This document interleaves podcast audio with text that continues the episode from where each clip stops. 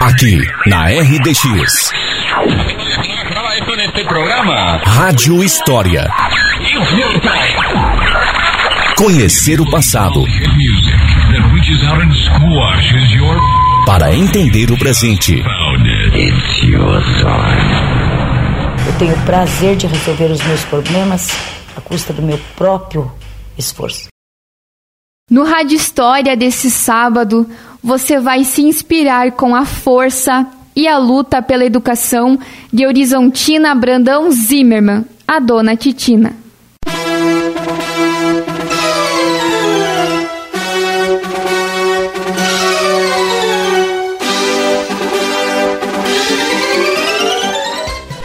Ouvintes da Rádio Tifusora.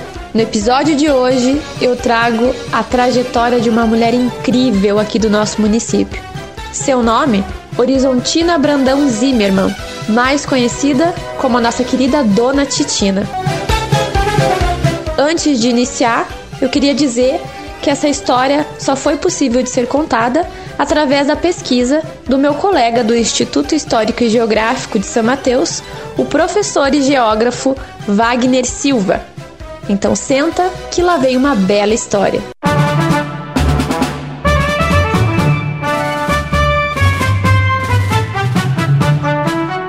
Dona Titina nasceu no município de Lavras, no estado de Minas Gerais, no dia 13 de outubro de 1926. Seus pais eram Lisandro Brandão e Zilda Brandão.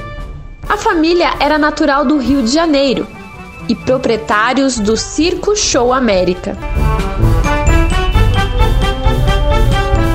O mundo do circo e a atividade circense passava de geração em geração na família de Dona Titina. E ela cresceu vendo artistas como Jerry Adriane, Vanderlei Cardoso se apresentar nos picadeiros da sua família. E foi nele que a Dona Titina conheceu seu futuro esposo, Rodolfo Zimmermann, que era o eletricista responsável pelas luzes do espetáculo.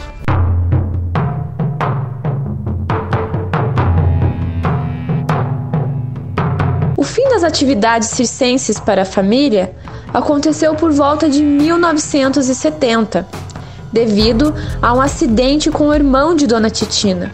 Ele era responsável por tratar os animais do circo e certo dia foi atacado por um leão.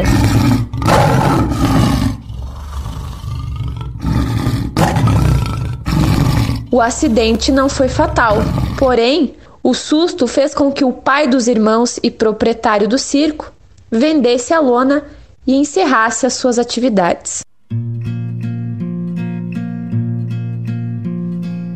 Nessa época, Dona Titina já estava casada e veio morar em São Mateus, pois familiares do seu esposo já residiam por aqui.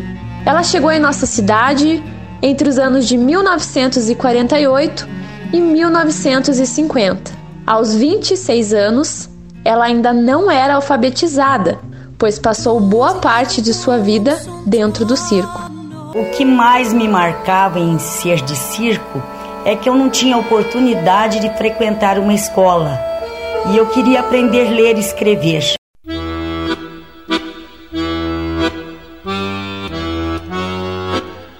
Mesmo assim, ela sonhava em ser engenheira agrônoma, pois Dona Titina tinha muita facilidade e um raciocínio rápido para cálculos matemáticos. Quando ela foi entrevistada pelo quadro Gente que Faz, do extinto banco Bamerindos e da Rede Globo, ela contou em depoimento a sua frustração por não achar alguém disposto a lhe alfabetizar. Ficava louca, assim, eh, revoltada, com vontade de que alguém me ensinasse a ler e escrever e ninguém se propunha a me fazer esse trabalho. E foi uma freira que lhe encaminhou nos primeiros passos para a alfabetização básica.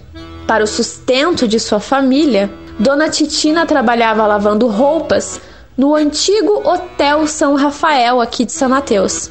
Ela cozinhava, arrumava cabelos, fazia crochê e foi monitora de alunos no Colégio Duque de Caxias, onde teve o seu primeiro contato com as salas de aula e quadros negros.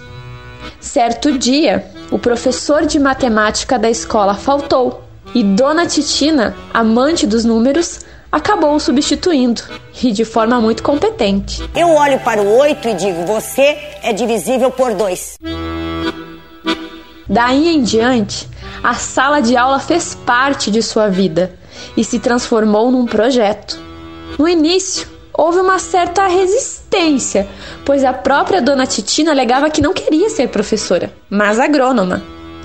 Porém, após terminar o ensino básico, iniciou uma graduação em matemática no município de Guarapuava. E então, acabou lecionando no ginásio e em várias outras escolas municipais pelo interior da cidade, participando efetivamente da formação de vários cidadãos samateuenses talvez até de você que esteja me ouvindo.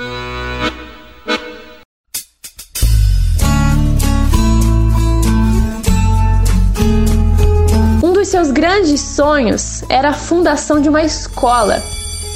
E foi assim que Dona Titina, através do seu próprio suor e de suas economias, construiu o colégio Professora Arlete Neves Cheran, a sua sigla CEPANS, nome que deu em homenagem a uma de suas amigas, também professora. O CEPANS é um dos, se não o, colégio privado mais antigo de São Mateus do Sul. Mas ela não parou por aí não. Dona Titina deixou para a cidade outros grandes projetos, como uma vila olímpica. Sim, um local onde seria construído um complexo esportivo para o município sediar competições e, principalmente, um local no qual pessoas em situação de vulnerabilidade social pudessem praticar esportes.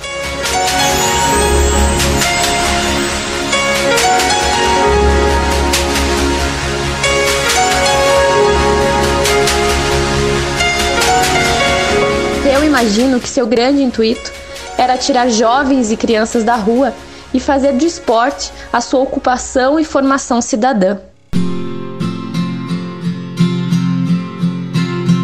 Autodidata exímia, ela também construiu um L ponto, sem consultoria externa nenhuma, apenas observando imagens e fazendo cálculos e estudos próprios. Após a aeronáutica vistoriar a construção, autorizou a liberação do hélio ponto para uso, pois ele estava dentro de todas as normas técnicas exigidas. Dona Titina possuía ainda o hábito de cultivar espécies de flores e plantas, a fim de ornamentar a sonhada Vila Olímpica. Infelizmente, tal projeto não teve continuidade, devido a problemas de saúde que a acometeram na época. A brilhante Dona Titina faleceu no ano de 2009. Sua família relata que ela guardava todos os convites de formatura de seus ex-alunos numa caixa e dizia que isso era a maior recompensa por todo o seu trabalho. Que o legado dessa mulher inspiradora não seja esquecido e possa ainda inspirar as novas gerações e ser referência para o poder público de nossa cidade. Eu Jéssica Franco, cresci ouvindo histórias de meus familiares que foram seus alunos ou que até mesmo trabalharam junto com Dona Titina sobre como ela era uma professora exigente, mas muito, muito brilhante.